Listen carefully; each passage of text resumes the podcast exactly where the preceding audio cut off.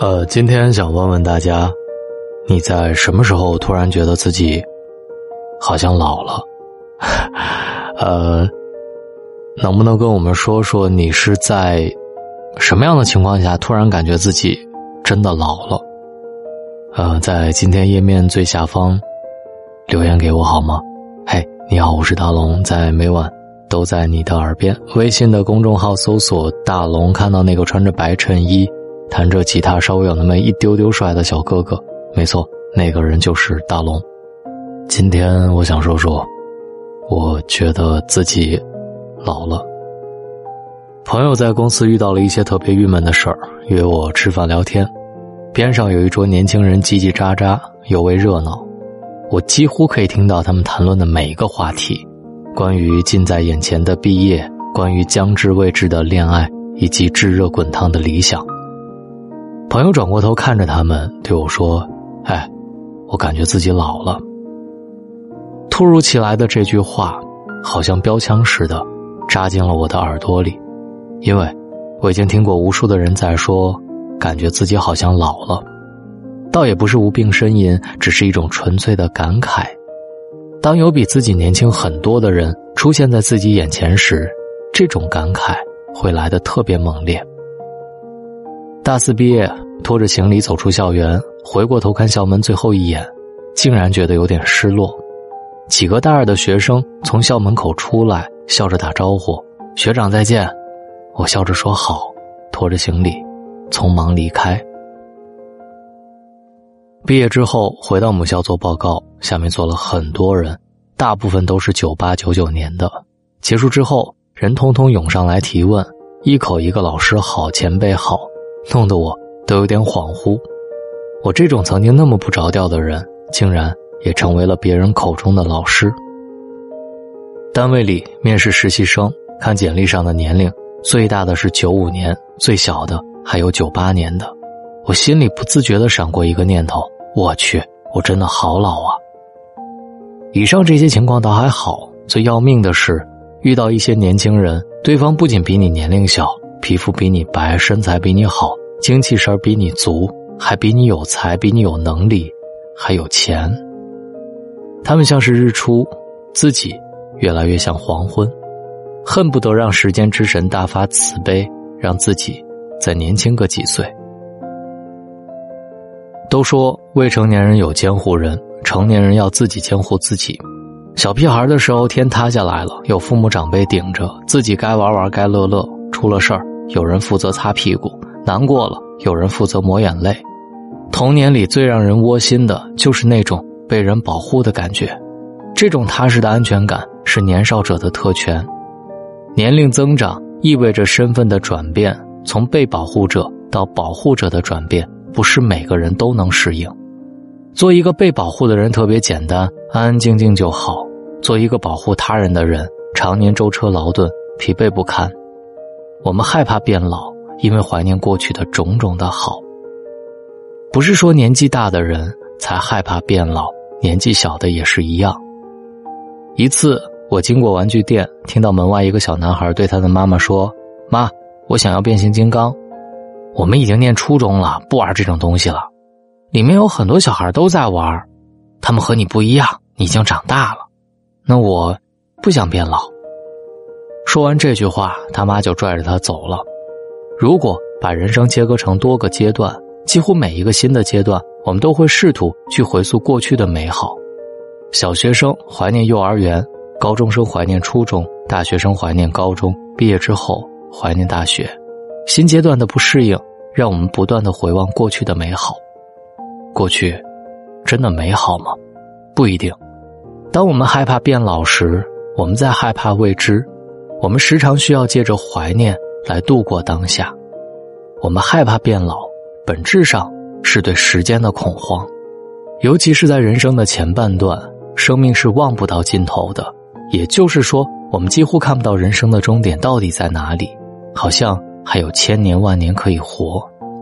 但是，一旦年过半百，生命的紧迫感便开始出现了，那种生命倒计时的心态就会浮出水面。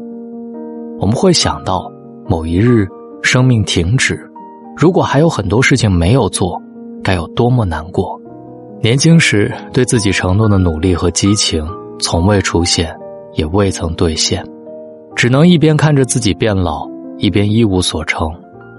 我们害怕成为那样的中年人，年近五十，人生没有别的爱好，最大的爱好便是抽烟、喝酒、麻将，终日与牛鬼蛇神厮混在一起，对生活麻木，对未来绝望，穷困潦倒，却迷信这种堕落式的快乐是可贵的。我们害怕成为那样的中年妇人，泼辣、强硬、不近人情，对打扮自己毫无兴趣，还指责那些精致的人们是妖艳的货色。最擅长的是在菜场里讨价还价，最精通的是道人家长里短，自己的生活一地鸡毛，干脆把别人也搅成一锅烂粥。我们真正害怕的，从来不是变老，而是老无所依。当然，害怕的原因有很多种：害怕有朝一日被替代，这是竞争导致的危机感；害怕生活失去一切的可能性，在僵化的生活里迷失再迷失。害怕变老，不再兵强马壮，腰开始疼了，颈椎开始酸了，眼瞧着周围那些年轻的肉体都在野蛮生长。我们讨厌变老，就像我们讨厌任何形式的衰败之物。可是，我们总有一天要面对这样的结果，面对这个事实。正因为这样，所以坦然的面对老去，优雅的、健康的老去，才显得很重要。有一次。去听严歌苓讲世界华语文学，近距离的观察她，才确实的感受到她的精致。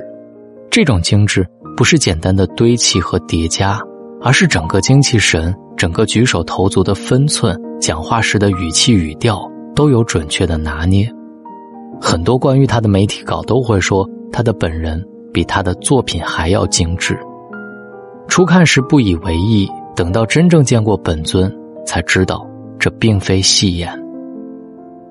严歌苓是五八年生人，虽然已经不再年轻，但是保持精致始终是他生活的乐趣之一。下午三点以后，他会花心思梳洗打扮，换上漂亮的衣服，泡泡咖啡，摆弄一下鲜花，把家里布置好，播放舒缓的音乐，等待丈夫归来。好友曾经笑话他这是多此一举，他却觉得这是中年人的必备修养。不让自己的身材走样，不让自己老态龙钟，这是对自己的尊重，也是对丈夫的尊重。看到他，你会认为变老并不可怕，老了一样精致，老了一样漂亮。常有人说，时间是把杀猪刀，这倒冤枉了时间。对大部分人而言，他们不是输给了时间，而是败给了自己的不自律。变老。是一种福气。一位台湾的老教授曾经这样告诉我：很多人还没来得及变老，就已经不幸的离开了世界；还没来得及变老，就把自己弄得自己都不认识了。老教授在六十二岁的时候，决定去台北的小剧场做一名喜剧演员。这是他受学生的影响，老师变成了学生，学生成了老师。这件事儿特别有意思。就算人在不停的老化，但我们仍旧能够不断优化个人选择，不断重新塑造自我，去过想过的生活。老教授的这个案例，我时刻记在心里。有时间去感受变老，不如用行动去化解焦虑，因为我们在感叹变老时，实则是哀叹自己的不作为。那一天和朋友吃饭时，边上有一群年轻人叽叽喳喳，尤为热闹。朋友看着他们，告诉我，他感觉自己老了。现在我想说，尽管如此，那又怎样？好了，感谢你在千千万万的主播里选择在今晚听到我。愿你听到我的时候，总能感受到向上的力量。喜马拉雅搜索“大龙枕边说”或者“大龙的睡前悄悄话”，记得帮我点赞，谢谢你了。